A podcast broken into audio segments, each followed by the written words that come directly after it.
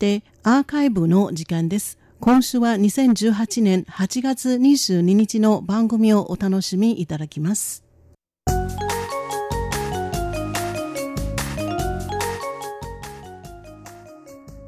リスナーの皆様、ようこそティールームへの時間です。このコーナー、本日の担当は駒田です。行政院内政部は中華民国台湾において内政を所管する行政機関です。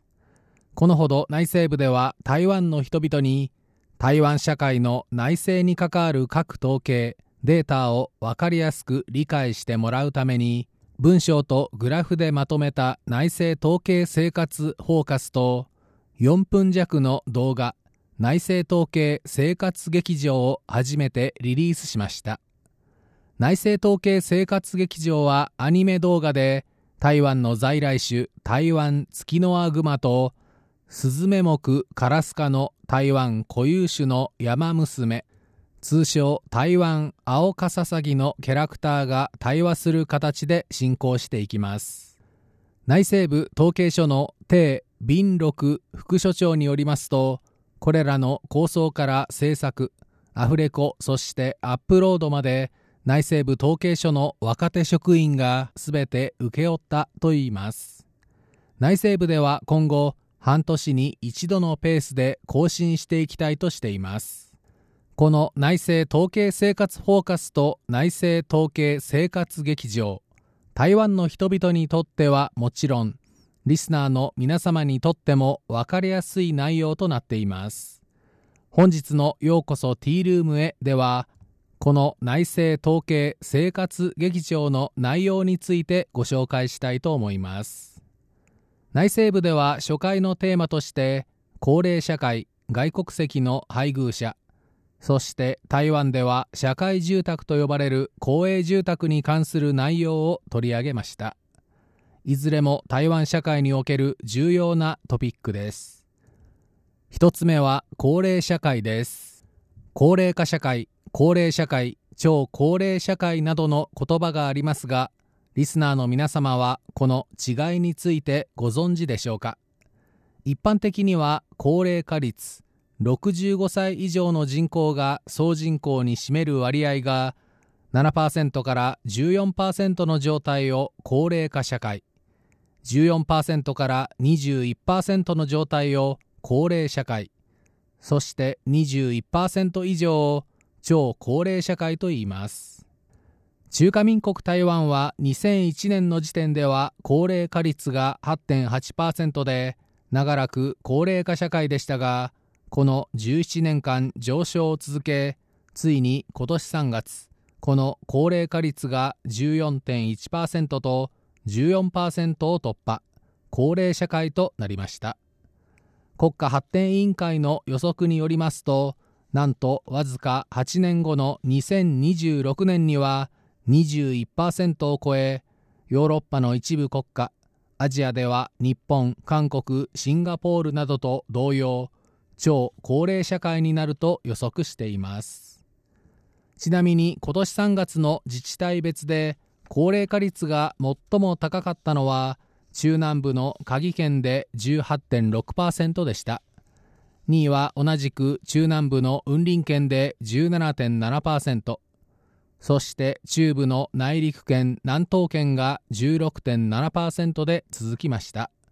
いずれも農業県です。一方高齢化率が最も低かったのは離島の媽祖連行県で10.7%続いて北部の東園市で11%同じく北部の新北市が11.6%で続きました。続いては外国籍の配偶者です。中華民国の人々の婚姻に関する調査によりますと2017年台湾で結婚したカップルの数は2016年よりも6.65%減の13万8034組でした。このうち双方ともに中華民国籍のカップルは11万6937組と全体の84.72%を占めました。残りの2万1097組全体の15.28%はいずれかが外国籍あるいは中国大陸地区香港マカオ地区の出身者です。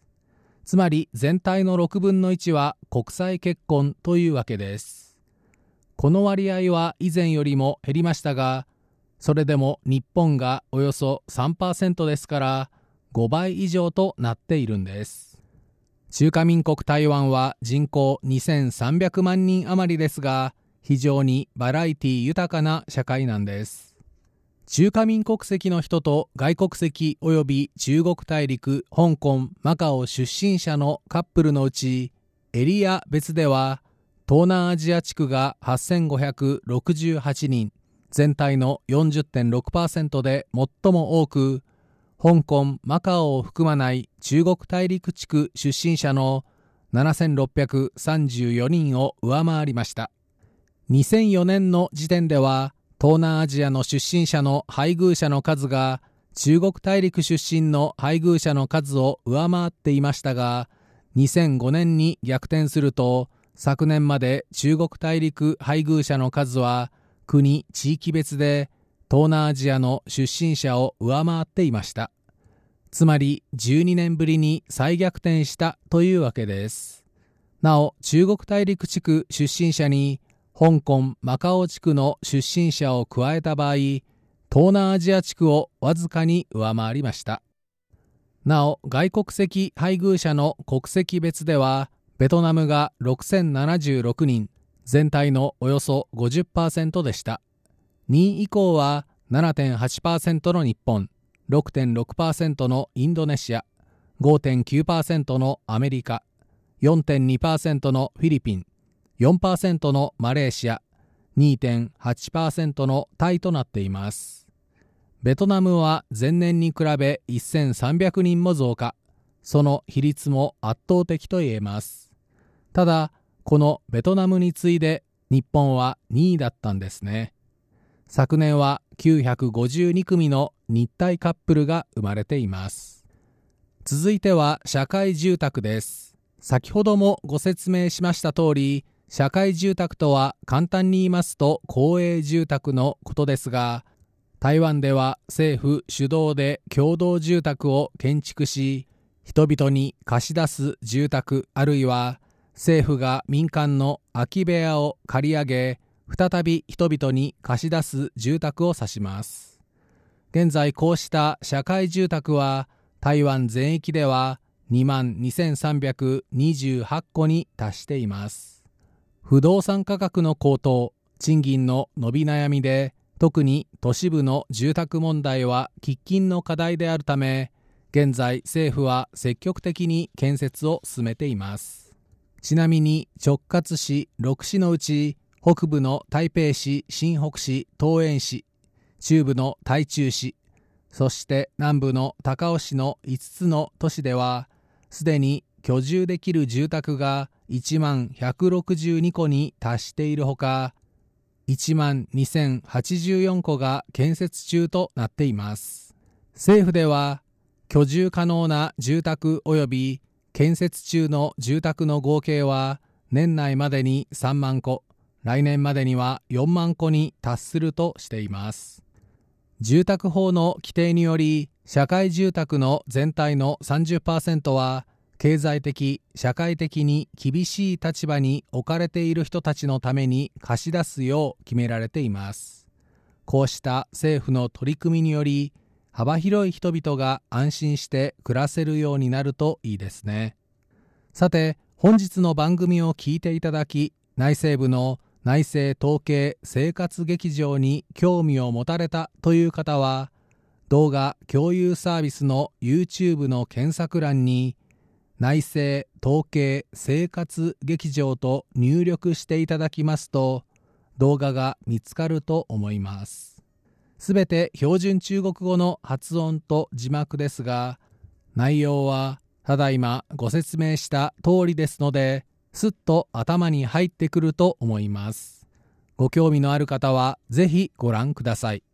本日のようこそティールームへご案内は駒田でした。こちらは台湾国際放送です。